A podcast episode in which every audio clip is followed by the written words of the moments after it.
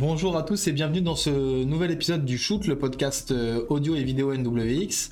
Aujourd'hui, je vous propose d'explorer le monde de l'intelligence économique. Euh, et pour parler de ce sujet, j'ai le plaisir euh, d'avoir à mes côtés Florence Feniou. Bonjour David. Bonjour Florence. Est-ce que tu peux te présenter pour les gens qui ne te connaissent pas, s'il te plaît? Donc effectivement, je m'appelle Florence Feniou, je suis consultante intelligence économique et avec un parcours sur les différents aspects de l'intelligence économique qu'on va préciser, je pense, dans les propos qui suivent. Euh, alors, je vais pas te cacher qu'avant de te rencontrer, je n'avais jamais entendu parler d'intelligence économique. Le mot intelligence, ça va, le mot économie, ça va. Les deux ensemble, euh, jamais. Et donc, pour introduire un peu cet épisode, est-ce que tu pourrais nous définir euh, de manière assez simple, si c'est possible, en quoi consiste l'intelligence économique? Alors, ce que tu me dis n'est pas surprenant parce que ça parle à très peu de personnes. C'est vrai que le terme est, euh, un peu artificiel. Enfin, le terme français intelligence économique vient d'un anglicisme, business intelligence, euh, beaucoup plus employé. Euh, et qui connaît sa source dans les années 50, après-guerre, qui est d'abord, qui est d'abord, qui a d'abord germé dans un contexte plutôt militaire, de défense militaire, euh, de protection des actifs euh, de l'État. Euh, américain, donc en l'occurrence. et puis petit à petit, ce sont des notions qu'on a étendues à l'entreprise. et il y a des définitions officielles, il y en a plusieurs de l'intelligence économique. Moi, j'aime beaucoup le résumer en gestion des flux de l'information de l'entreprise, quand on parle de l'entreprise, parce qu'il y a l'intelligence économique d'entreprise, d'État et de territoire. Et l'intelligence économique d'entreprise, c'est trois piliers veille, sécurité, influence. Donc c'est capter de l'information et faire rentrer de l'information dans l'entreprise, sécuriser cette information dans l'entreprise et faire sortir de l'information de l'entreprise, donc communiquer ou faire de l'influence. Ok. Dans les grandes lignes, pour faire simple et, court dans un premier temps.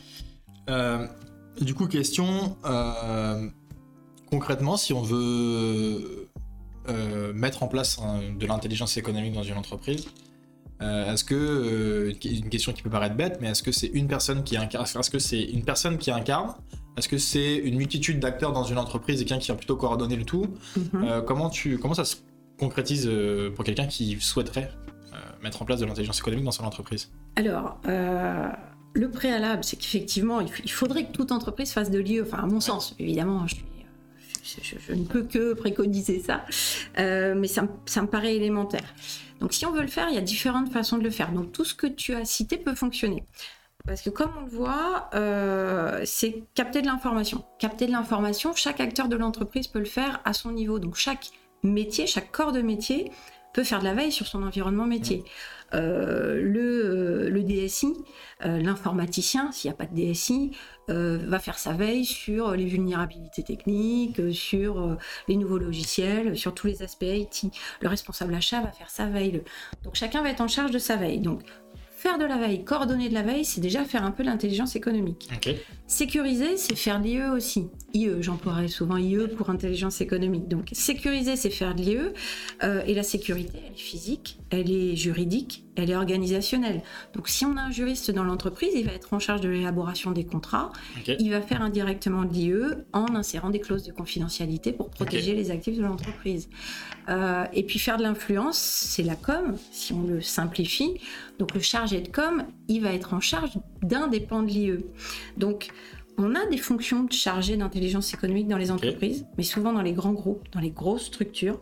Et dans les plus petites entités, bah, c'est une fonction qui peut être un petit peu ventilée entre différentes fonctions. Ce qui est nécessaire, c'est que ça soit coordonné. Et c'est que les gens se parlent, et on le verra peut-être dans le fil de notre échange, mais qu'on fonctionne de façon horizontale et très transverse, et que, et que les gens, les services se parlent sur ces aspects-là.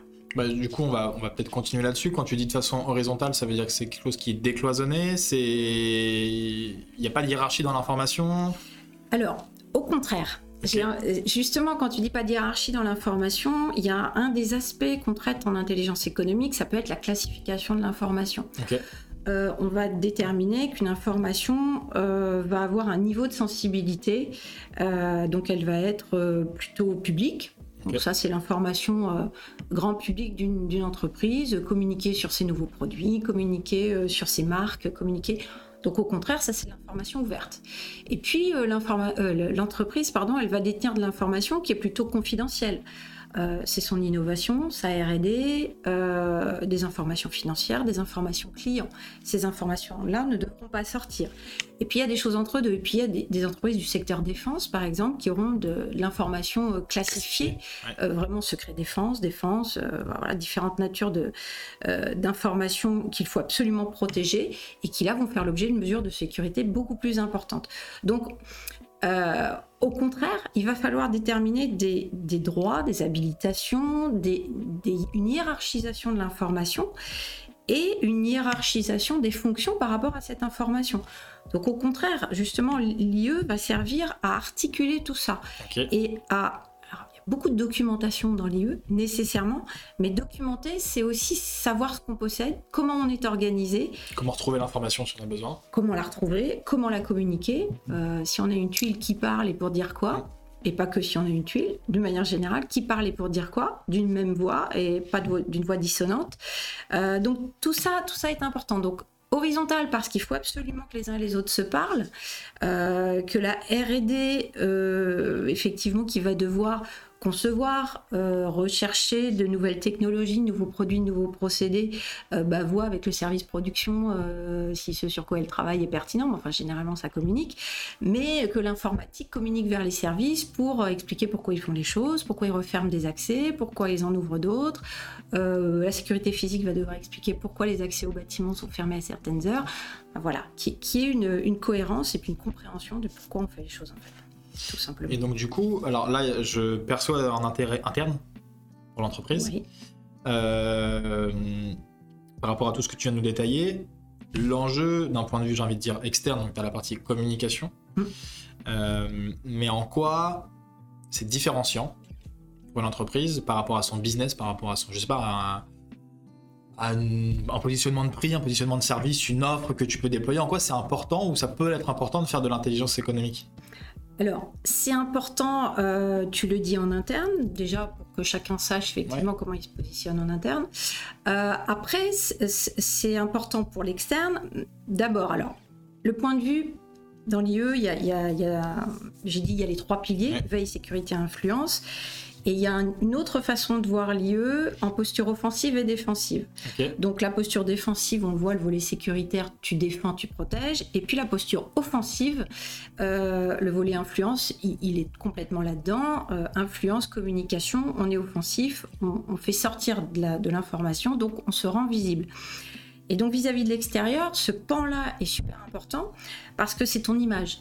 Donc on va aussi traiter en intelligence économique de tout ce qu'on va mettre sous le chapeau euh, image, e-réputation, visibilité de l'entreprise. Donc à ce titre-là, effectivement, euh, il, faut... Euh, concernant le patrimoine, par exemple immatériel de l'entreprise, l'entreprise va déposer des marques. Donc la marque, c'est son image, c'est sa visibilité. au travers des marques, l'entreprise va pouvoir, ou pas que des marques d'ailleurs, faire de l'influence, voire du lobbying vraiment au sens structuré du terme. Et faire du lobbying, bah, c'est être présent dans les cercles, dans les réseaux, euh, dans, les, dans, dans, les sphères où l'entreprise va se rendre euh, incontournable parfois euh, et va même contribuer parfois à l'élaboration de textes, de règlements, euh, de cadres législatifs qui vont faire que bah, elle, va devenir un acteur majeur de son métier. Et avoir potentiellement un avantage concurrentiel. Et avoir potentiellement, potentiellement un avantage concurrentiel, voire plus, et devenir leader, devenir euh, voilà une référence sur sur son marché. Donc donc à ce titre-là, effectivement, c'est c'est de l'interne, c'est de la défense, mais c'est aussi un positionnement en termes d'image. Alors, bon, il va être difficile de toute façon aujourd'hui de parler de tous les aspects, mais, mais j'ai touché du doigt la e-réputation. C'est aussi euh, éviter le, déficit d'image. Donc, c'est défendre sa e-réputation, mais pas tomber dans le travers inverse aussi de euh, euh, d'une mauvaise communication par des tiers ou par soi-même d'ailleurs, parce que parfois les, deux peuvent exister. Soi-même, on peut faire de la mauvaise com et puis se, se, couper l'herbe sous le pied, et puis des concurrents peuvent nous savonner la planche. donc c'est faire de la veille sur son image, on, boucle la boucle, et aussi faire attention à ce qu'on dit de soi, à ce qu'on dit de l'entreprise, à ce qu'on dit de son dirigeant, euh, et, être en alerte justement sur euh, l'image qui est renvoyée de l'entreprise sous tous ces aspects en fait. Est-ce que tu... Euh, du coup là, je me dis que indirectement, mm. je pense que sans le savoir, il y a beaucoup de boîtes qui en font. Tout à fait. Euh, parce que je pense que si tu es un minimum intéressé et passionné par ton métier, tu fais nécessairement de la veille. Euh, ensuite, l'aspect sécurité, on en reviendra parce que je pense que pour le coup, il y, a, un vrai sujet là-dessus. Euh, et puis sur l'aspect communication, on parle tous dans nos cercles publics ou privés, on, parle tous de nos, de nos boulots, de notre réseau professionnel. pour autant, est-ce que est-ce que faire ça de manière un peu déstructurée, ça n'a pas d'intérêt? C'est un peu ça l'intérêt de la démarche, en fait. La démarche va aider à structurer, justement. Et à quel moment tu fais. Euh, enfin, en fait, j'ai un peu J'ai pas du mal, mais je me dis, ça se matérialise comment? Demain, je veux, il y a une décision qui a à prendre sur un sujet. Ouais. Euh, c'est quoi? C'est du coup, ça va être une sorte de wiki, une sorte de registre sur lesquels on va, il va y avoir une sorte de documentation générale de, en, fonction de ce qu'on a besoin, pour, pour structurer l'information justement, moi je, je, sais pas, demain je veux lancer quelque chose. Oui, tu dis euh, je, je, veux, je veux faire l'intelligence économique, je veux, euh, je, veux que mon entreprise soit au carré là-dessus, comment je m'y prends? Euh, Alors, je ne vais pas forcément avoir la réponse et la solution parce que à ce jour, l'intelligence économique, elle n'a pas un guide officiel. Enfin, Autant que je sache, hein, je me trompe peut-être, peut-être euh, recevoir des postes nous disant, mais si, bien sûr, euh, pas que je sache. Euh, on va le voir, ça a évolué dans le temps. Alors je l'ai dit, c'était d'abord une démarche américaine. En France, et je ne l'ai pas précisé d'ailleurs en introduction, les années 50 aux États-Unis. En France, c'est seulement dans les années 90 que ça a vu le jour. Et ça s'est structuré autour d'actions gouvernementales avec différentes instances gouvernementales qui se sont mises à chapeauter la démarche pour impulser des actions d'accompagnement et de financement d'aide aux entreprises sur ces sujets-là. Euh, et ça a pris différentes formes. Euh, moi, par exemple, j'ai porté un diagnostic intelligence économique euh, pendant quelques années en région Normandie, mais il y en a eu entière. Euh, et ce diagnostic consiste justement à faire la photographie à un instant T de bah, j'en suis, où de l'IE. Euh, donc on, va jauger bah, effectivement est-ce que l'entreprise fait de la veille, sous quelle forme, comment, avec quels outils, qui est en charge. donc ça permet d'avoir une première photographie qui est impliquée sur le sujet et, et jusqu'où on va. Pareil pour la sécurité. Et là, on rentre un peu plus dans le détail avec euh, la gestion des mots de passe, les droits et habilitations, euh, euh, la sécurité physique, etc. Donc il y a la cybersécurité et la sécurité tout court. Et puis en influence, qu'est-ce qu'on fait en matière de com? Est-ce qu'il y a un chargé de com, etc. donc ça, c'est une première façon de l'aborder, de se dire, bah, je prends la photo à un instant T. Et derrière, effectivement, euh, quelqu'un qui est imprégné du sujet, comme je peux l'être depuis 25 ans, bah, il a des préconisations et des réponses euh, là où il y a des carences euh, et, des mesures à mettre en œuvre nécessairement pour, pour boucher les trous en fait et pour bien structurer le tout. Donc, L'idéal, c'est toujours qu'il y ait quand même un pilote dans l'avion et que dans l'entreprise, il y ait quand même un petit peu quelqu'un qui soit chargé de manager le tout, même si c'est pas un, enfin, référent IE à 100% de son temps, mais qui peut être une autre partie de, voilà, qui va être un peu le gardien de, de, de, ce, fonctionnement interne, euh, sachant qu'il ne pourra pas avoir toutes les casquettes, mais il sera, il sera vraiment le, le, le référent, l'interlocuteur. Et l'idée, bah, c'est justement de boucher tous les trous et d'arriver à quelque chose d'optimal. Alors après, comme toute démarche, euh, si on prend un texte normatif qui va te fixer euh, un petit peu la checklist de ce que tu dois faire, euh, même si on n'est pas, on tend pas à 100% de, complétude, l'idée c'est de s'en approcher. Donc de se dire, bah voilà, j'organise ma veille correctement, en coordination avec les autres services, et puis bah voilà, le, référent IE ou le consultant IE, lui peut t'amener les clés. Euh, je suis en train de chercher s'il y a un. Alors, il y a quelques. je ne sais pas si on pourra mettre des liens ou des. On pourra dans la description. Voilà. Euh, je, je, flécherai quelques. Il y a des diags en ligne qui existent, gratuits, que l'État avait partagé à un moment donné, assez complet, sous un format type Excel. Alors, c'est pas funky euh, visuellement, c'est pas terrible. En termes d'ergonomie, par contre, c'est assez complet. Donc, ça permet de s'auto-évaluer. Ok Donc une entreprise qui veut déjà faire ça, bah, c'est un début. Et puis après, elle peut, elle peut s'adosser à quelqu'un qui a un petit peu, un petit peu de, de, notions pour l'aider. Mais déjà, l'autodiag te permet de voir ce qu'il faut faire. Ok. Et puis là, c'est des questions, c'est des, formes de questions-réponses. Est-ce que je fais de la veille? Est-ce que j'en fais pas? Est-ce que je connais les concurrents, genre de truc? C'est ça. Est-ce que j'ai une veille concurrentielle? Est-ce que j'ai une veille R&D Est-ce que j'ai les mots de passe? Et quel type de mot de passe sur mes PC Est-ce que voilà, c'est ça. Donc bon, c'est vrai qu'en auto-évaluation, c'est pas forcément évident parce qu'on sait pas forcément ce qu'il faut faire derrière, euh, mais c'est un point d'entrée et puis ça permet d'amorcer la pente. Alors je pense que euh, du coup j'ai une question qui, euh, je pense avoir la réponse, mais j'imagine que du coup les entreprises qui, parce que c'est aussi du coup l'intelligence économique, c'est faire de la veille, c'est protéger ses actifs, son patrimoine, qui soit matériel et immatériel, enfin c'est voilà les deux. Et du coup les boîtes, est-ce que justement tout ce contenu qui est qui est généré et enfin en tout cas implémenté, alimenté, sécurisé, rentre aussi dans euh, la valeur d'une entreprise? Complètement. C'est euh, euh, bah, justement l'idée, le but de la démarche, c'est de, de, faire que l'entreprise devienne, alors comme on l'a dit, soit un incontournable, soit un leader de son, de son business, mais effectivement augmenter cette, cette, valeur du patrimoine matériel et immatériel de l'entreprise et, devenir effectivement un acteur si ce n'est de référence, euh, en tout cas, pas se faire marcher dessus, pas se faire manger par les voisins. Quoi. Limite qu'on vienne taper à la porte si on a besoin d'infos ou de veille ou de ce genre de choses. Ouais. Le cas échéant. Mais, euh, mais surtout, euh, jamais, être, jamais être mis devant le fait accompli. Il y a des exemples tout bêtes quand je faisais les diagnostics intelligence économique. Euh, une entreprise, euh, plutôt du domaine comptable, tu vois, pas dans quelque chose d'hyper high-tech. Euh, je vais l'auditer, donc on passe en revue tous les aspects. et puis on parle de, aussi du fonctionnement interne, de la relation entre les équipes. Sous l'aspect communication, il y a la communication interne dans, le, diagnostic. Il n'y a pas que la communication externe. En interne, comment ça se passe? Comment les ah, c'est le dirigeant hein, qui me répond et qui me dit bah, écoutez, une très bonne ambiance, on, on a une très bonne synergie entre nous. Il y a une petite salle de repos, je vous la fais visiter, parce que c'est intéressant de visiter les locaux, mais surtout dans les boîtes industrielles, parce que tu vois comment c'est structuré. Mais là, en l'occurrence, euh, il me fait visiter la salle de repos, avec les petits mots au mur, les anniversaires, ok, d'accord.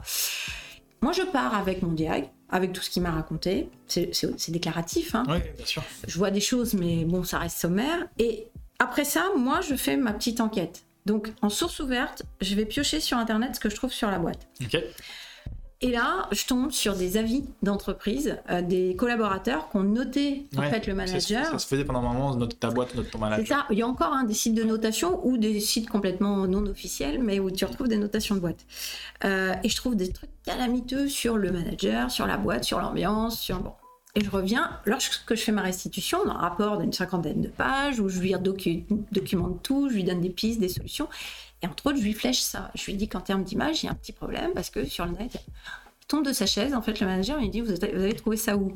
Elle dit Deuxième page de résultats Google. Euh... Faire beaucoup de veille, pour le coup. Ben voilà, absence de veille, euh, absence de, de, surveillance de son image. Donc, ça, c'est hyper dommageable. Donc, c'est de la communication, c'est de la communication interne et c'est quelque chose qui n'a pas, été, euh, qui pas été structuré, qui n'a pas été mis en œuvre. C'est basique et c'est un exemple qui n'est pas du tout technique, hein, qui est pas, mais, qui, est parlant, mais qui est parlant. Qui est parlant. Après, il y a des choses beaucoup plus high-tech, beaucoup plus impactantes, beaucoup plus graves, mais... Euh, Est-ce qu'il y a des entreprises françaises, justement, qui, à l'inverse, euh, sont un peu euh, des exemples en termes de modèles? Enfin, du coup, ce que tu nous disais en introduction, c'est que c'est plutôt quelque chose qui vient des États-Unis, en tout cas qui est anglo-saxon, qui, du coup, je pense, là-bas, une... vu que c'est fait plus longtemps que c'est présent, et, mm. peut-être qu'ils ont développé leur même, leur, pas leur business model, mais la façon d'appréhender le business aussi basée là-dessus. En tout cas, c'est des choses qui sont pleinement intégrées à leur à leur structure et à leur fonctionnement. Euh, en, on le disait en introduction, c'est plus récent euh, en France. Donc du coup, est-ce que toi, il y, a des, y a des groupes où, qui font un peu, voilà, euh, on, sait qu'ils sont, ils sont pas irréprochables, mais mm. ils, ont vraiment cette démarche-là et, ça, et du coup que ça se ressent peut-être un peu, même sinon on le perçoit pas indirectement en tant qu'utilisateur mm, ou consommateur, mais qui font, voilà. alors je je ne citerai personne, mais je n'aurai personne à citer vraiment en, la matière. Alors, ce que tu dis est très vrai, c'est-à-dire que le modèle anglo-saxon, euh, il y, a vraiment une question de culture. Euh, culturellement, de toute façon, l'appréhension du monde de l'information dans l'entreprise, euh, nous, on est une culture latine, c'est, on, est, sur la basé sur la confiance, tout est ouvert. Le pire étant le domaine de la recherche en France, où paradoxalement, on peut travailler sur des sujets hypersensibles, mais pas du tout protéger ses données. Et même moi qui ai travaillé avec de l'industrie et parfois de l'industrie à caractère sensible, euh, bah, ne sont pas toujours les, plus irréprochables. Euh, donc, effectivement, les modèles les plus irréprochables vont être plutôt des modèles étrangers. Euh, ceux qui seront quand même les plus pointus sur le sol français que dont je peux parler sont plutôt les industries de défense quand même, parce qu'il y, y, a une euh, ou sous-traitant du secteur, parce qu'il y a des contraintes qui sont fixées par le domaine. Par parce même. Euh, voilà, on va avoir des zones à régime. Ah, je vais y arriver. Zones à régime restrictif. C'est compliqué. Euh, on va travailler sur des espaces sécurisés, sur, des, sur, sur un encadrement beaucoup plus fort de la donnée, de l'information de la personne et des sites. Euh, donc voilà, c'est ces secteurs-là qui vont être les plus à la pointe. Euh, mais franchement, il n'y a pas de, j'ai pas un modèle à citer comme ça. Euh, après, il y, en a qui sont, oui, il y en a forcément des très bons, mais j'ai pas de, de, nom totem. Ouais, il n'y a pas d'emblème entre guillemets de.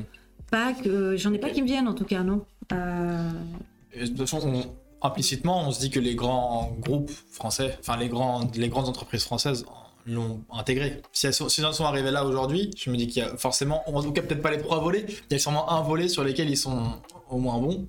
Alors je te, dirais que c'est ce, cet a priori-là, je, je ne l'ai plus depuis longtemps ou je ne l'ai jamais eu. Parce qu'en fait, on s'aperçoit que, euh, étonnamment, une petite boîte qui, dont le dirigeant est convaincu du sujet va être attaquée euh, si vraiment elle impulse le sujet, si elle le redescend à ses équipes.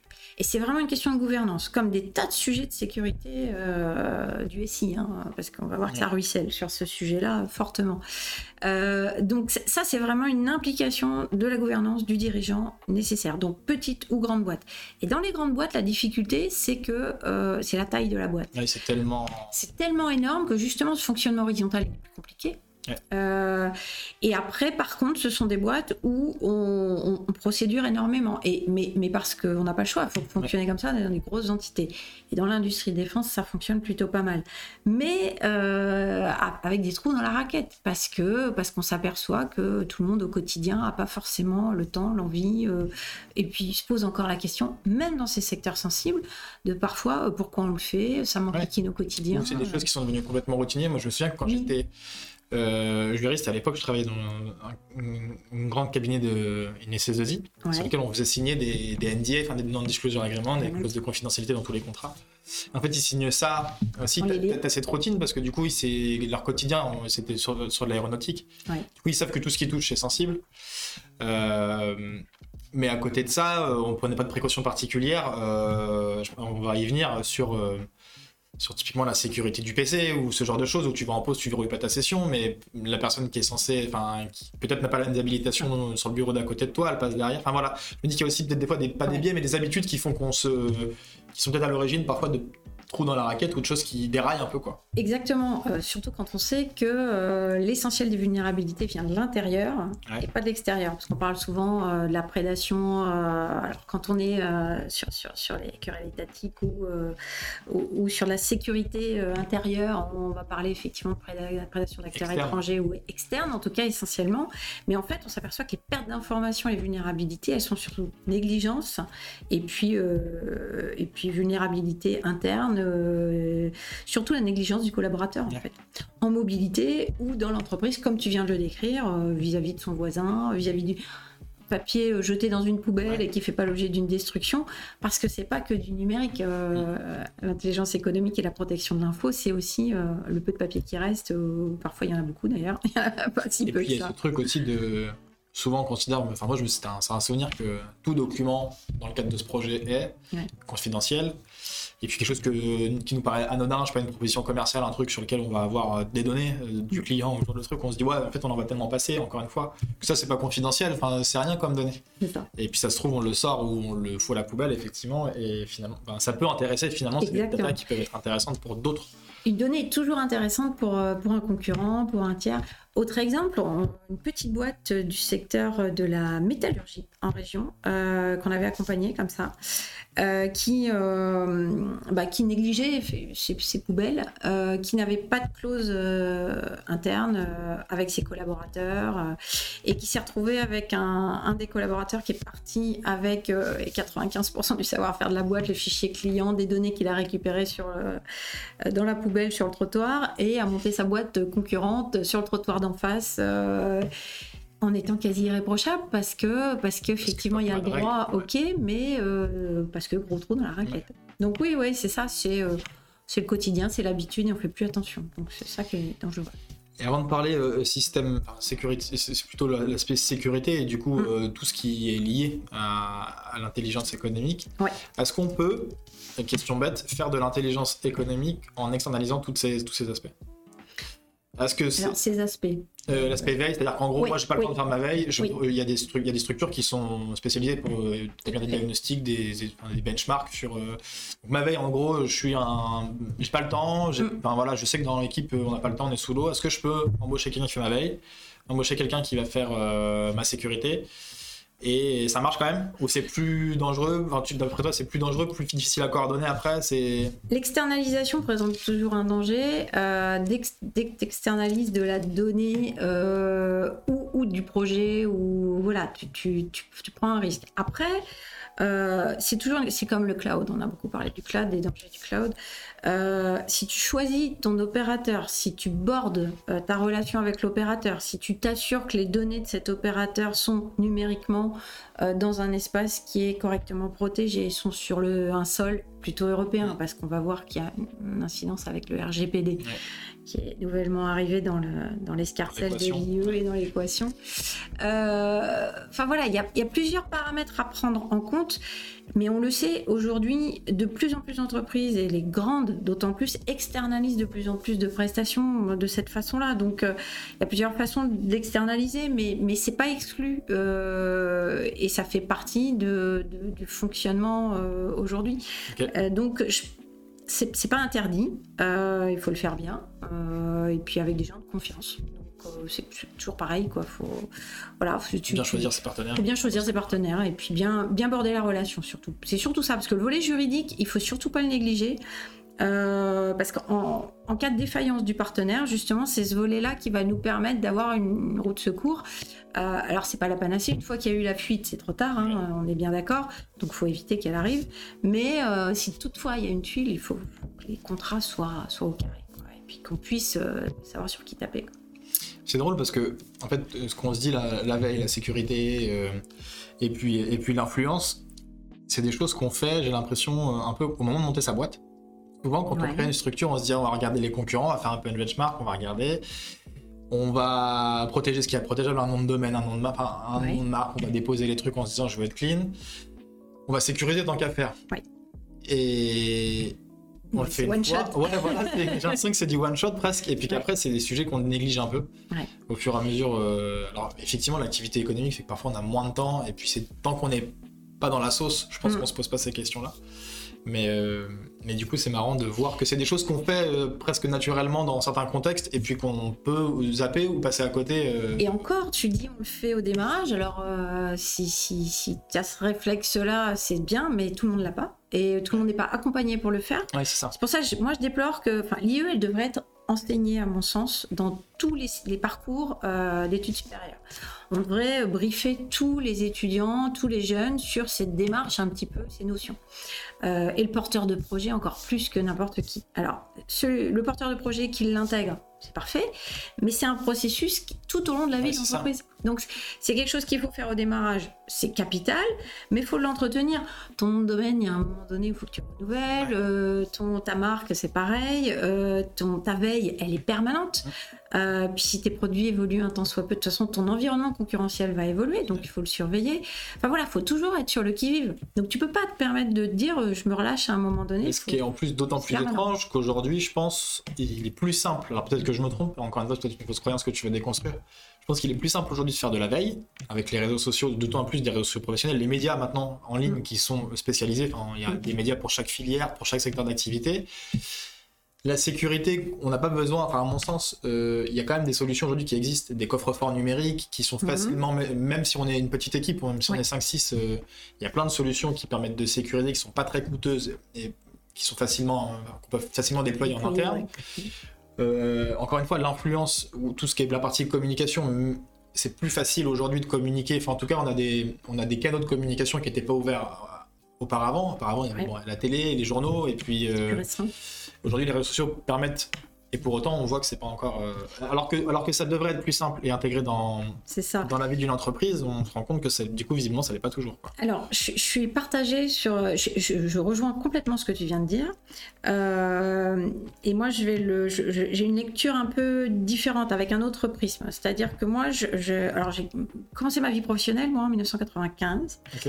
euh, avec le premier rapport ministériel euh, sur l'intelligence économique en France. Euh, mais qui, qui encadrait justement un petit peu cette fonction gouvernementale et qui euh, déployait des actions. Euh, et et j'ai commencé hum, dans l'IE avec le volet veille. Moi, j'étais chargée de veille. Euh, donc, qu'est-ce qui se passait à l'époque? Faire de la veille euh, techno, parce que je faisais une veille techno plutôt euh, pour des industriels inno- qui innovaient en Ile-de-France. Euh, et euh, faire de la veille, bah, ça se faisait avec des bases professionnelles, avec du langage qui était hyper technique que j'avais appris dans ma formation, euh, ma formation initiale. Et c'était pas à la, à la portée de tout le monde. Ok. Je rappelle qu'Internet et Google n'existaient pas, et que je, je formais les industriels à envoyer un mail. Qu'est-ce qu'une arrobase? Donc voilà, tu, tu parles d'un temps que les moins de 20 ans ne peuvent pas connaître. Bref. Mais faire de la veille, donc c'était un métier technique avec des opérateurs booléens et ou sauf des constructions de stratégie en anglais, voilà, avec des résultats qui étaient des, euh, des articles scientifiques et techniques issus des bases. Enfin, coup, Pascal, aussi- CNRS, euh, voilà. Et Un gage de qualité, quoi. C'est ça. Et des bases brevets qu'il n'y avait pas encore sur Internet, puisqu'Internet n'existait pas, mais qui sont maintenant accessibles via des bases de données ouvertes et gratuites sur Internet. Donc il y a une évolution du métier qui fait que euh, ça s'est démocratisé, c'est devenu accessible pour tout un chacun. Donc comme tu le disais, euh, c'est beaucoup plus facile à faire. C'est gratuit euh, la plupart du temps et, euh, et- et c'est quelque chose que- qui, a, qui a apporté de tous. Et justement, j'ai envie de dire que le, le- le pendant de ça, c'est que bah, les gens ne le font pas forcément Ouais. euh, et, et qui sont pas forcément formés à le faire. Et que donc, euh, aujourd'hui, utiliser correctement une requête, faire une, une- une requête pertinente sur Google, Ouais. et ben, ça se construit. Tu utilises aussi les booléens, mais ça, les gens ne Oui. le savent pas. Ouais. Euh, donc, euh, si tu veux faire une vraie requête Oui, pointue, avec le bah, tu sais, on des que- exclusions, ouais, voilà, c'est ça. euh, des inclusions Des- avec des guillemets des pour vraiment faire que tu cherches, ou des typologies de fichiers. Si tu veux utiliser une bonne requête, il y a très peu de gens qui utilisent toutes les fonctionnalités. Donc faire une veille aujourd'hui, oui, c'est à la portée de tout le monde, mais les gens finalement ne sont pas formés ou connaissent pas les, les fonctionnalités pointues des outils. La sécurité, bah, la sécurité, euh, c'est, euh, oui, effectivement, il y a des outils là aussi qui, sont, qui se sont démocratisés, euh, mais ça enquiquine tout le monde parce que sécuriser, c'est contraindre et que bah, la contrainte euh, chez le français, c'est, mal vécu. Donc, et puis on reviendra sur le volet sécurité. Et puis euh, l'influence, euh, l'influence, effectivement, être présent dans les réseaux, c'est un peu l'apanage de, de tout le monde maintenant. On peut être présent dans des réseaux, Ouais. dans des cercles. Des ah, communautés, enfin même virtuelles, Voilà. choses. Il y a vraiment aujourd'hui. un- Chacun en fonction Ouais. de ses fonctions, centres d'intérêt. Mais alors pour une même boîte, tu vas avoir X interlocuteurs qui sont présents dans des réseaux. Ils croisent pas forcément ce qui se, ce qui se dit dans les réseaux et euh, ils y vont pas forcément pour collecter de l'information euh, au profit de la boîte. Alors c'est sympa les réseaux, je suis la première à le dire. Mais après, il faut, euh, quand, quand, quand tu es porteur de ton, de ton entité, faut aussi essayer de justement remonter les informations Ouais. pertinentes et utiles et puis de les croiser. D'où cette ce, ce- ce fonctionnement horizontal, ce partage d'informations, cette structuration. Donc tout ça peut avoir du sens si vraiment tu le, tu le mets en musique. Et puis faire de l'influence, je rappelle que le, le est encadré euh, légalement et que euh, une action de lobbying doit faire l'objet d'une déclaration et que tu ne peux pas agir auprès des élus euh, comme ça sans Quand voilà, pas marché, ça marche pas. voilà, en leur Ouais. passant un petit, un petit dépliant et en leur disant euh, euh, achetez mon produit, il est meilleur qu'un autre. Donc enfin, voilà, donc c'est- à la fois plus facile, mais finalement je pense qu'il y a eu une petite perte de vitesse depuis les années 90 parce que, Parce que justement, ça s'est déprofessionnalisé peut-être un peu. ça s'est déprofessionnalisé. Un, un broker d'information comme je pouvais l'être ou ou, euh, ou, ou recherchiste, comme m'avait motivé un, un directeur à une époque, euh, c'est des fonctions qui sont, qui sont désuètes aujourd'hui, ça n'a plus de sens. Après, il y a aussi beaucoup de choses qui sont. Je trouve que c'est aussi le revers, c'est que du coup, il y a aussi beaucoup plus de choses de public. Les gens communiquent Ouais. aussi sur tout et n'importe quoi. On va pas C'est se vrai. mentir. Même sur des entreprises. euh, enfin, je veux dire, aujourd'hui, on a. Je pense qu'en faisant des petites recherches, si on est efficace, on arrive à trouver plein de trucs euh, qui sont publics. Sans même passer sur des techniques un peu moins légales. Donc, euh, ouais, je vois ce que tu veux dire. Et je comprends du coup le. Il y a un paradoxe. Ouais. Il y a, il y a un paradoxe. ouais. Et du coup, on parle depuis le début, euh, enfin c'est un mot qui revient depuis le début de, de notre échange, c'est la sécurité. Ouais. Euh, effectivement, je comprends tout l'intérêt de, de sécuriser ton entreprise, tes actifs. euh. Mhm. En quoi aujourd'hui, enfin ce volet-là, aujourd'hui, il est le contexte fait qu'il est d'autant plus prédominant qu'il y a quelques années, avec tous les risques qui sont liés justement à la cybersécurité, aux mauvaises pratiques, en- en fait, à la méconnaissance de certaines pratiques et de bonnes pratiques plutôt. Par Euh, l'entreprise, par les collaborateurs, comment, ça, comment tu vois ça? Alors, moi, au, au même titre que je t'évoquais que j'ai j'ai démarré avec la veille, avec le chapeau de l'IE, hein, parce qu'on avait une action qui s'appelait Intelligence économique en Essonne, donc c'était le chapeau depuis toujours, mais j'étais chargée de veille.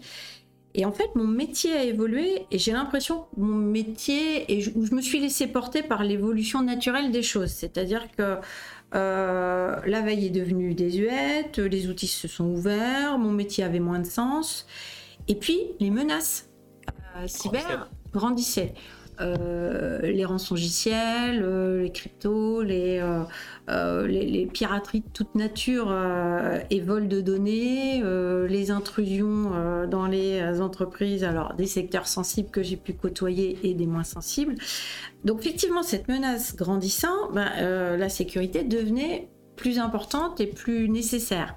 Et quand en région, on a déployé cette action intelligence économique avec ce diagnostic, ben, qu'est-ce qui ressortait des diagnostics? C'est que les besoins qu'exprimaient les entreprises, ils étaient vraiment axés sur la sécu.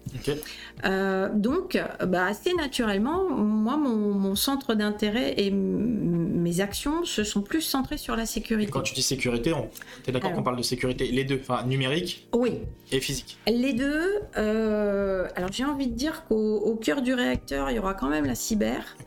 Euh, et que tout le reste euh, est au service de l'information, toute la sécurité, euh, que ce soit la sécurité logique, physique, toute la sécurité est au service de la protection du patrimoine de l'entreprise, qu'il soit numérique ou, ou autre.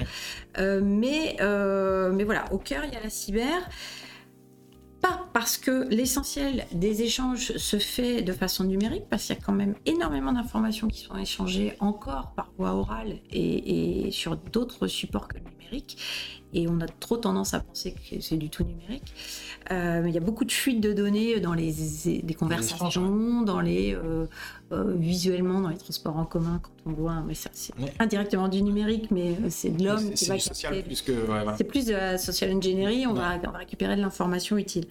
Euh, donc, donc effectivement, ce volet sécu, il est devenu incontournable, euh, beaucoup plus que la veille, où l'influence qui va être un, peut-être une affaire plus d'experts euh, comme euh, e-réputation, c'est des- ce sont des volets sur lesquels je suis beaucoup moins allée, euh, moi à titre perso, euh, parce que je les maîtrise moins. Je sais en parler, je les ai pratiqués, je sais les auditer. Après, accompagner ce volet-là, c'est un autre métier à mon sens que moi, je n'ai jamais pratiqué. Donc, effectivement, le cyber et la sécu, globalement, c'est devenu euh, le- le, Non, de la guerre, quoi. l'incontournable. Et ce qui s'est passé effectivement autour de la cyber, c'est que là, les choses se sont un peu plus structurées. Autant, euh, comme je te disais, il n'y a pas de référentiel à mon sens d'IE euh, qui, qui va te dicter comment faire, autant en matière cyber, bah là, il y a des choses qui ont vu le jour pour un petit peu guider l'entreprise sur euh, bah, voilà, la checklist en gros. Euh, si tu veux être dans l'optimum, eh ben, tu as une ISO Voilà ce que 27001. Ouais. Voilà, tu as des normes. Tu as des normes qui ont vu le jour et qui sont apparues pour, euh, pour euh, flécher, euh, flécher l'optimal. Euh, donc pareil, soit on, on tend vers ça, on s'en approche, euh, soit on se fait certifier ISO 27001 Ouais. et on coche toutes les cases. Et donc on a un système de management de la sécurité de son système d'information qui est au carré, puisque c'est vraiment ça l'idée. Et Oui, ça, c'est dans- enfin, norme ISO, t'as un audit. Ah, oui, c'est ça. Alors, tu, tu, tu, vas euh, effectivement auditer ton système comme on le disait pour l'IE tout à l'heure, voir quels sont euh, les manquements, boucher les trous, et puis avoir un audit de certification qui va attester que tu réponds à toutes les obligations, qui sont aussi bien juridiques, techniques, organisationnelles. On n'est pas que dans le technique, on est vraiment dans un système de management. Donc c'est euh, comme une ISO 9001 va s'intéresser à, un fonctionnement euh, d'une entité. là, là c'est pareil sur, sur le système d'information.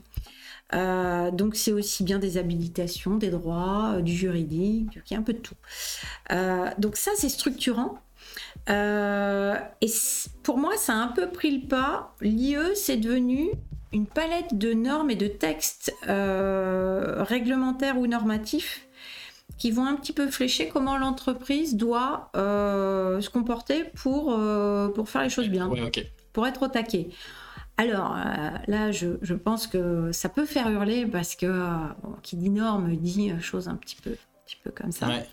moi, j'ai tendance à être un petit peu comme ça, mais euh, il, faut, il faut le voir de façon détachée.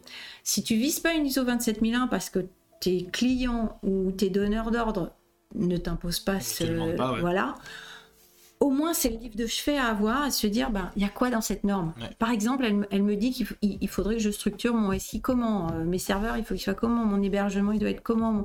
Voilà. Et puis tu regardes, tu t'inspires de ça, et puis ben, tu tends à, t'en rapprocher. Tu tends vers ça. Donc ça, pour moi, c'est un référentiel qui, euh, qui fixe quand même des jalons. Euh, et qu'on soit petit, qu'on soit grand, qu'on soit. C'était ma question du coup, parce que ce genre de, ce genre de, on, comprend euh, de façon légitime sur des grands, des grands groupes, des, grandes entreprises que effectivement le volume de data et les data qu'ils peuvent euh, collecter, que ce soit sur euh, leurs clients, leurs partenaires, est un volume tellement important. Mais du coup, je me dis sur une TPE, une PME, où il y a peu de collaborateurs, et puis des clients sur lesquels on pense qu'il n'y a pas de données sensibles, mmh. parce que, encore une fois, c'est ce qu'on disait, tout est tout pour intéresser quelqu'un d'autre. Euh, est-ce que c'est pertinent même Comment tu le juges? Est-ce que tu justement cette norme elle est, elle est applicable visiblement à tout type d'entreprise? Oui, alors. Euh, je, vais nuancer parce que euh, effectivement une 27001 c'est c'est une grosse usine. Il y a énormément de questions, il y a énormément de points de contrôle. si tu veux vraiment tout décliner, tu as plusieurs centaines de points de passage. Enfin, c'est lourd. Après, c'est comme tout, il faut faire, euh, il, faut de la proportionnalité. Alors, si on, parle de, du règlement sur la protection des données, euh, ça, c'est une notion qui revient régulièrement, la proportionnalité. Donc, il faut faire les choses à son échelle. Euh, il faut se dire, bah, moi, effectivement, il y, a des pans entiers de la 27001 qu'on va pas traiter parce qu'ils sont pas pertinents. ou qui sont même pas peut-être applicables. Enfin, je pense que c'est une question, t'as pas de site internet ou de truc en ligne. Mais voilà. Donc, il y a des choses que tu vas pas dérouler, il y a des questions dont tu vas faire l'impasse. Donc, faut le faire avec beaucoup de recul, une, prise de distance. Et, puis, euh, oui, la, pertinence et de l'intelligence, se dire, bon, voilà, moi j'ai ce volet-là, effectivement, il est hyper prégnant, donc je le déroule. Et puis, je, je scratch tout ce qui me, tout ce qui m'intéresse pas. Donc, faut faire le tri faut faire le tri et, je trouve que c'est une très bonne base. Après, euh, il y a des tas de référentiels de l'ANSI, euh, l'Agence nationale pour la sécurité des systèmes d'information, qui s'inspirent de ces normes et, référentiels divers euh, au travers des 42 mesures d'hygiène et de sécurité. des bonnes pratiques. Qui sont directement inspirées de cette norme-là, en fait, hein, qui sont des mesures allégées. Tu as les 12 mesures, tu as les 42 mesures, et puis en fait, tu as la progressivement. Exactement. Et quelque part, tu retrouves les mêmes notions qui sont parfois regroupés, vulgarisés, euh, simplifiés. Et puis plus tu descends euh, au fond des choses, plus tu arrives vers euh, la norme et des choses pointues. Mais encore une fois, moi je viens pas de la technique. Ouais. j'ai pas une formation initiale technique et la 27001 elle est complètement accessible. C'est quelque chose qui est qui est plus de l'organisation. Alors quand on n'est pas très rigoureux, effectivement, on a du mal à rentrer dedans. Euh, mais c'est euh, de l'organisation, c'est de la plus de l'organisation que, euh, que de la technique. Et je me dis, tu vois, sur des justement, je pense qu'il y a beaucoup de choses qui sont quand tu es une petite ou une moyenne structure, il y a beaucoup de choses qui sont externalisées. Oui. contrairement aux grands groupes. Mm. Du coup, un exemple type ou à la con, j'ai un site web. Enfin, j'ai fait, je suis passé par une agence pour faire mon site web. Euh, Est-ce que c'est pas plus compliqué de mettre en place ces règles-là quand tu sais que en fait t'as pas les réponses aux questions Ce que je veux dire, c'est que on parlait tu vois, typiquement d'hébergement, de règles de serveur, je sais pas, de gestion des comptes, ou est-ce Ouais. que mes comptes clients, je suis passé par une agence qui gère mon e-commerce. Ouais. Moi derrière, j'ai juste un accès au back-office et je gère mes commandes et voilà. J'ai pas les réponses à questions-là. Ouais. Alors, ça fait le lien pour moi, alors, à moins que tu veuilles qu'on qu'on- n'en parle pas. euh, je je- je l'ai dit depuis un peu depuis le début, mais je vais réintroduire le RGPD. Ouais. Euh, quitte à recevoir des tartes à la crème. euh, Non, mais parlons- parlons-en, Ou des parlons- ouais. Parlons des sujets qui fâchent. Non, j'en parle parce que euh, même si justement c'est un sujet tarte à la crème et qui, alors là, qui, ouais, qui non, je parle même plus d'enquiquiner tout le monde, euh, je reste polie, t'as vu, mais euh, le RGPD typiquement euh, va te permettre de répondre à ça. Et il faut avoir en tête que euh, se rendre conforme au RGPD, primo, c'est obligatoire. Ouais. Là, pour le coup, euh, autant l'ISO 27001, t'es pas obligé d'y aller. Tu fais ce que tu veux, soit on te l'impose parce que on demande Quand que le business, tu y vas. pour le business, t'as pas le choix. Euh, mais sinon, euh, y a- puis voilà, la, la- la loi ne te dit pas tu dois être conforme à l'ISO 27001. Euh, le RGPD, toute entité a l'obligation de répondre, d'être conforme aux obligations du RGPD. Règlement général pour la protection des données à caractère personnel. Alors, c'est un, petit spectre parce qu'on s'intéresse à la protection de données et de données spécifiques qui sont les données à caractère personnel, les données d'individus, les données de salariés, les données de clients, les données de partenaires, de fournisseurs. Mais euh, notamment, on a une co-responsabilité sur cette- ces protections de données avec ses propres sous-traitants. Ouais.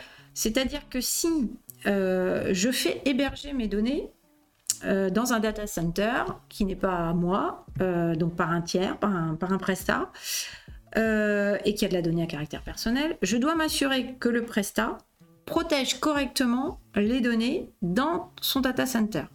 Alors comment je peux m'en assurer? Soit j'ai le droit d'aller l'auditer moi-même, euh, soit j'ai un contrat qui me détaille tout ce qu'il fait.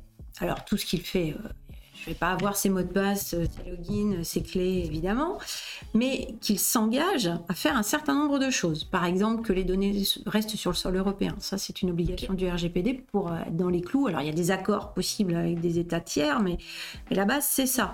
Euh, c'est euh, que les données soient redondées. C'est euh, que euh, les personnes accédant à mes données soient autorisées, habilitées. Euh, que les données soient chiffrées, le cas échéant dans certains cas, euh, que euh, les, euh, les, PC soient verrouillés par mot de passe, que les portes soient verrouillées, qu'un système d'alarme soit mis en place, qu'un service de sécurité surveille le site la nuit. Ah voilà, ça, je suis tenue d'être informée de ça. Ça doit être dans mon contrat. Et quand je passe contrat avec mon hébergeur, bah, je dois être au clair avec tout ça. Mon hébergeur s'est engagé, donc je peux, moi, euh, dire ma case est cochée. ma case est cochée. Ça Alors, effectivement, entre ce que je dis, ce que je fais, euh, je dis tout le temps aux boîtes, hein, euh, faites ce que vous écrivez et écrivez uniquement ce que vous faites. C'est pas la peine de d'écrire des procédures qui correspondent pas à la réalité, puisque si on vient vous auditer, euh, c'est Ouais, retour à la case ouais. départ, bien pire même. Donc non, mais faut, faut être au clair avec ça. Mais cette co-responsabilité fait que ça t'oblige déjà à te poser la question de qu'est-ce qu'elles deviennent mes données Euh, Il y a un petit schéma que j'aime bien faire généralement, je vais essayer de vous le, vous le résumer. La protection du patrimoine informationnel de l'entreprise s'arrête pas au mur de l'entreprise. Donc il y a l'information de tiers gérée par des tiers. Bon, ça, c'est euh, toi, tu as ta boîte, moi j'ai ma boîte, tu gères tes données de clients et de salariés, je gère les miennes. Moi, je vais pas m'occuper de ce qui se passe chez toi. Par contre, tu es mon sous-traitant, je te confie des données, donc les informations de ma boîte confiées à des tiers, ça rentre dans mon périmètre. Les informations de tiers qui sont confiées à ma boîte, ça rentre dans mon périmètre. Et mes informations dans mon périmètre, c'est mon périmètre. Donc en fait, il y a trois zones qui me concernent et c'est pas que l'enceinte de l'entreprise. Donc je dois m'assurer que tout ce qui se passe. ça, c'est ce que tu dis. Toutes les informations que tu peux récupérer de tiers, ça rentre du coup dans le, cadre du RGPD Alors si c'est de la donnée à caractère ouais, personnel. Mais effectivement, euh, je travaille pour un commerçant. Euh, je suis hébergeur. Je suis, euh, je suis, euh, je, je mets en place pour pour un commerçant une plateforme internet d'achat en ligne Ouais. avec un formulaire de contact ou même du paiement en ligne. Ouais. je suis passe-plat pour les données bancaires. Ben, je deviens sous-traitant de données à caractère personnel et je suis responsable, co-responsable de ce qui se passe sur ces données-là, par exemple. Donc là, euh, via le RGPD, je, dois, euh, je dois m'assurer de cette conformité des sous-traitants. Et en temps, alors je, suis aussi DPO externalisé, délégué à la protection des données externalisées. Et dans ce contexte-là, ben, on, fait ce boulot-là pour les, pour les clients, d'aller relire des contrats et de, de, regarder ce qu'il y a dedans. Parfois on est dans les clous, parfois pas. Parfois le sous-traitant te fait prendre des responsabilités qui ne sont pas les tiennes. Donc il faut être vigilant. Comme tu disais tout à l'heure, comme pour les NDA, les gens signent et lisent pas. Donc, il faut être hyper vigilant. Euh, et moi, j'invite les entreprises, quand je suis DPO externalisé et que je m'intéresse à la donnée, à la protection des données à caractère personnel, à avoir cette démarche pour toutes les données. Parce que ce prisme de la donnée à caractère personnel, il n'a pas vraiment de sens. C'est-à-dire qu'il faut avoir la même vigilance avec tout. Parce que la donnée à caractère personnel, bon, la CNIL, elle l'a dans le viseur, elle est sensible et c'est sur ça qu'elle va regarder, qu'elle va contrôler. Tu as une donnée financière, tu as une donnée de RD, ouais. bah, c'est pas moins sensible. Ouais. Toi, euh, Entreprise, c'est. Oui.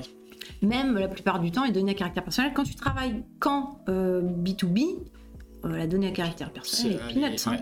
Des fois, tu es un petit sous-traitant euh, de l'aéronautique, 10 personnes, tu as peu de salariés et tu traites pas de données à caractère personnel pour ton client par contre, tu vas avoir des infos potentiellement ultra sensibles de ton, enfin, de ton, de ton Tout à fait. Euh. Tu peux travailler pour des domaines archi pointus, confidentiels. toi, ta recommandation sur ce sujet-là, ce serait d'appliquer des règles du coup qu'on pourrait appliquer au RGPD sur la protection personnelle à tout type de données dans l'entreprise. À tout type de données. Et puis, et on revient à l'IE en fait. Ouais. Et, et, donc le, le, le RGPD, c'est en fait une porte d'entrée. C'est-à-dire que tu vas, de, tu te conformes au RGPD.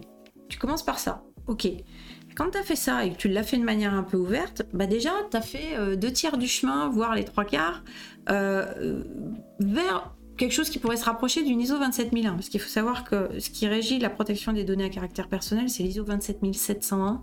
D'accord. Euh, et qui a trois quarts de points communs avec l'ISO 27001. Ok. Donc, en fait. fait ça? c'est ça, tu as déjà fait un gros chemin vers la protection de tes données au sens large. et puis après, la démarche d'IE, il bah, faut lui adjoindre un peu de veille, un peu d'influence. Et finalement, quand, quand tu as cette vision un petit peu élargie, avec beaucoup de prise de recul sur ton périmètre d'information de l'entreprise, et eh bah tu, ça y est, t'as, t'y es quoi. Ouais, ouais. Donc c'est vrai que cette porte d'entrée, elle est, euh, elle, elle, elle, en, elle enquiquine tout le monde, c'est, le, parle du RGPD, mais, mais c'est, euh, c'est un bon moyen d'y venir. Et je trouve que le RGPD, c'est un moyen de tendre vers la sécu dans les boîtes, euh, mais voilà, c'est convaincre. Ouais, et puis d'autant qu'il y a plein de. Je pense que on en, ce matin aussi, je, je, enfin, on va faire un parallèle avec un, autre épisode euh, où, où, je, j'estime, enfin, je posais la question de, sur la question du numérique responsable, sur euh, est-ce que les éditeurs de logiciels ou de, d'apporteurs de solutions un peu clés en main, les trucs mm. type WordPress, Shopify et plein de solutions qui sont mises en place parce que simple, parce que parfois peu coûte, enfin, souvent plus, peu coûteuse que des choses un peu plus spécifiques ou en tout cas développées sur mesure. Pour le coup, il y a, pour lesquelles souvent il y a un conseil qui va avec, n'ont pas aussi une responsabilité à jouer dans euh, la mise en place, en tout cas la, pour les entreprises. Plutôt, je, du coup, je parle, je pense plutôt à des TPE ou à des mm. PME euh, pour lesquels il y a franchement aujourd'hui installer un site web, collecter des adresses mail, collecter des noms, des prénoms. Mm. À aucun moment il y a une alerte qui te pose la question euh, est-ce que je suis conforme au RGPD, enfin en faisant ça. ça. Et, du coup, je me pose aussi la question sur les acteurs de, de ces secteurs-là. On, nous, on demande en fait aux entreprises de, de mettre en place des règles et c'est mm. plutôt bien. Mm. Et en même temps, je trouve que c'est pas, c'est ce que tu dis, c'est pas toujours simple de les mettre en place parce que en fait, on se pose la question souvent à une fois que c'est fait, quoi. C'est un peu le, le, souci. Tu as complètement raison. Euh, alors, ils ont, à mon sens, le devoir euh, d'intégrer. Alors, le, problème, c'est la nationalité des opérateurs. Euh, si tu es un opérateur américain, alors je rappelle que l'obligation, la contrainte de respect du RGPD, c'est pour toute entité qui va traiter des données de citoyens européens, qu'ils soient eux-mêmes euh, européens ou pas. Donc, un opérateur américain, un Google, un Facebook, voilà, et, doit se contraindre au RGPD. Amazon vient d'être mis à l'amende après Google. Enfin voilà, ça, ils, ils sont pas à l'abri. Après, euh, effectivement, c'est pas dans leur spectre de, de, de réglementation. Eux, c'est pas leur priorité. Euh, donc c'est moins évident. Par contre, les acteurs européens, ça devrait être implicite. Euh, un, opérateur qui te, qui te déploie ton site web devrait impérativement intégrer cette logique de consentement euh, pour le relevé des cookies. Ça, c'est quelque chose, la question devrait même plus se poser. Effectivement, l'envoi d'une newsletter, la collecte des données sur le formulaire de contact ça devrait faire partie intégrante maintenant de ces, plateformes-là, euh, un WordPress ou tout autre, ou tout autre, euh, ou tout autre outil. Euh, malheureusement, ça, ça, patine. Et ça patine pourquoi? Bah, La CNIL, qui est l'autorité de contrôle française, alors après, tu as des autorités de contrôle partout, hein, et qui sont les autorités qui sanctionnent, bah, ont encore du mal à déployer les contrôles et les sanctions. Elles le font très clairement euh, aujourd'hui sur la base de dénonciations et euh, euh, essentiellement ou suite à incident. Ouais. Quand il y a une pépite, enfin quand il y a une, un bah truc qui s'est passé. une là, là, là, effectivement, parce que sinon il n'y a pas suffisamment d'effectifs pour tout le monde va pas, un, contrôleur va pas taper à la porte de chaque TPE pour aller vérifier c'est évident. Donc, euh, donc pour l'instant, ça rame encore un, petit peu, c'est encore un petit peu trop compliqué. Donc, euh, donc oui, ça devrait faire partie intégrante. Et on voit des professions qui se positionnent vraiment comme conseil, et ça c'est bien. Euh, les cabinets comptables deviennent les assureurs, deviennent des conseils en la matière pour leurs entreprises, et ça, voilà. Aussi parce que je pense que du coup, ils ont conscience que la data a de la valeur. Enfin, il peut y avoir aussi une corrélation économique oui. sur l'intérêt qu'ils peuvent y porter. Et alors, c'est pas pour ça qu'ils sont toujours eux au carré. Non, mais oui, oui, oui. Euh, et ils sont, ils sont conseils en la matière. Et c'est vrai qu'auprès d'acteurs de, de, TPE, bah, c'est euh, au moins ça arrive par un conseil de cette nature-là, c'est entendu et, euh, et, ça porte. Mais c'est encore insuffisant. c'est encore insuffisant. Mais ça fait son chemin. Pour, euh, pour clôturer un peu mhm. notre euh, conversation, euh, j'aimerais qu'on revienne et avoir ton avis sur. parce que du coup, alors là, on, est vraiment plutôt sur le volet sécurité, mais c'est un des trois piliers. Mhm. Et, en Normandie, il y, a une, il y a le campus cyber, du coup, qui est. Bah, je sais pas si oui, alors celui, le, le, régional, mais celui qui, qui ah, a, il a, le, voilà, le, national, il est à Paris. Oui. En région Normandie, il y a eu il y a une déclinaison, enfin, je sais pas, on va appeler une sorte de d'entité régionale de ce campus qui va être euh, déployé. Mhm. Il y a déjà eu des services qui ont été mis en œuvre là justement sur de l'assistance euh, à la cybersécurité téléphonique pour des entreprises qui ont des questions ou qui subissent une cyberattaque. Euh, est-ce que c'est d'après toi aussi via ce genre d'action euh, qu'on va arriver petit à petit à intégrer euh, ce pan de l'intelligence économique dans les entreprises. Est-ce que c'est suffisant? Est-ce que, Comment tu perçois ce genre d'initiative euh, régionale? Est-ce que c'est à la région aussi la question? C'est est-ce que c'est une entité comme la région de la porter? Ou pas? Alors. Grande question. Grande question va faire une réponse. Parce que je sais que tu as participé justement, oui. enfin, tu as participé à plusieurs. Au lancement du, centre de réponse à, à, incident euh, que c'est CIRT, euh, qui est, euh, qui est ce fameux numéro d'appel. Ah, si j'avais chopé ma petite carte, la petite carte et le numéro, parce que c'est important. On le, mettra, on, le mettra, on le mettra dans la description. je l'ai plus en tête, mais à coup de pas. donc, je, pense que c'est nécessaire qu'un acteur régional et ou étatique, une préfecture en région, déploie des actions de ce genre. Euh, celle que j'ai accompagnée à une époque était portée par la préfecture et les services de sécurité de l'État. On travaillait main dans la main c'est nécessaire parce que c'est, euh, bah, ce sont des acteurs qui ont quand même du poids, qui sont vus, qui sont entendus. Euh, après, la difficulté de ces opérateurs-là, c'est que la plupart du temps, ils n'ont pas, ils n'ont pas d'effectifs euh, eux-mêmes techniques de terrain. Donc il y a un portage. après, il faut que ça se décline avec, avec des, des, techniciens, avec des conseils, avec des gens sur le territoire. Et après, on rentre dans une mécanique qui est un petit peu compliquée, euh, où euh, bah, qui rentre dans le dispositif, qui est plus légitime qu'un autre, euh, est-ce qu'on doit écarter des gens et sur quels critères? C'est toujours, c'est toujours cet aspect-là qui est très compliqué. Cybermalveillance, par exemple, qui est la plateforme nationale justement de réponse à incidents de ce type, quand on rencontre, bah, on est victime d'un cryptoloqueur, d'un rançongiciel, bah, on va avoir des opérateurs référencés. Donc, soit on a le tout venant, tout opérateur plus ou moins IT, et on se dit, bah, à ce moment-là, la plateforme, elle sert à rien parce que je vous mon annuaire et j'ai la même chose. Soit on filtre des gens, mais sur quels critères on les filtre donc voilà, on, est toujours après sur ce débat-là. Une initiative qui est, euh, initiative est nécessaire, et, nécessaire et bienvenue. Après, euh, après la difficulté, c'est le cadre, c'est le cahier des charges, c'est qui on met dedans, euh, quels sont les critères. Là, je pense que le critère, il est des opérateurs en cybersécurité et un opérateur informatique et pas nécessairement un opérateur en cybersécurité. Il va falloir bien déterminer qui rentre dans le champ et qu'il n'y ait pas surtout de querelle de, d'intérêt entre les uns et les autres, ça serait malvenu. Et c'est ça, malheureusement, on se retrouve à ça. Euh, dire oui, mais moi j'ai été refusé, ça c'est toujours dommageable. C'est incontournable. Il faut aussi à l'inverse que les entreprises aient le réflexe. Et le réflexe. Alors ça, c'est, peut-être ce qui est le plus compliqué, c'est faire connaître ce numéro et euh, faire savoir que, euh, que les sociétés peuvent appeler et peuvent obtenir une réponse. Euh, parce qu'il y a des gens désabusés aussi qui se disent ouais mais moi euh, euh, parce qu'on parle aussi des dépôts de plainte et je le redis et c'est nécessaire quand vous êtes victime d'une attaque même d'un rançongiciel le dépôt de plainte est vraiment l'action qui adossée à l'action immédiate technique va permettre de remonter vers l'éventuel pirate et, d'agir.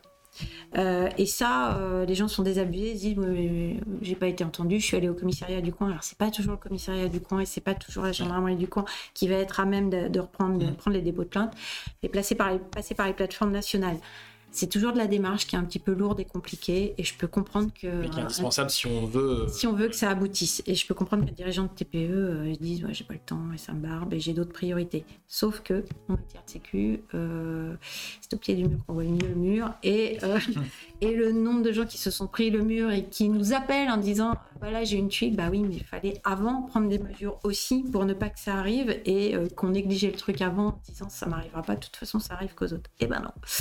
Alors ça fait, ça fait un petit peu euh, très, euh, très entendu ce que je dis là, mais je l'ai trop vécu. Je, je voilà, je, moi, moi j'ai été beaucoup appelée après. Ouais. ah oui, mais non. trop tard.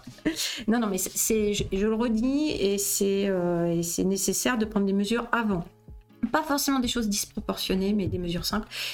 Voilà, avoir en tête effectivement qu'il y a des numéros régionaux qui peuvent aider. Et ben, je te propose de finir là-dessus. Merci beaucoup pour cet échange. Merci à toi, David. Euh, moi, je vous donne euh, rendez-vous très bientôt du coup pour un nouvel épisode du Shoot NWX. Euh, d'ici là, n'hésitez pas à contacter Florence Feniou sur les réseaux si vous voulez plus d'infos sur l'intelligence économique, et puis à suivre NWX sur LinkedIn et puis sur YouTube. À très bientôt. Merci beaucoup. Merci.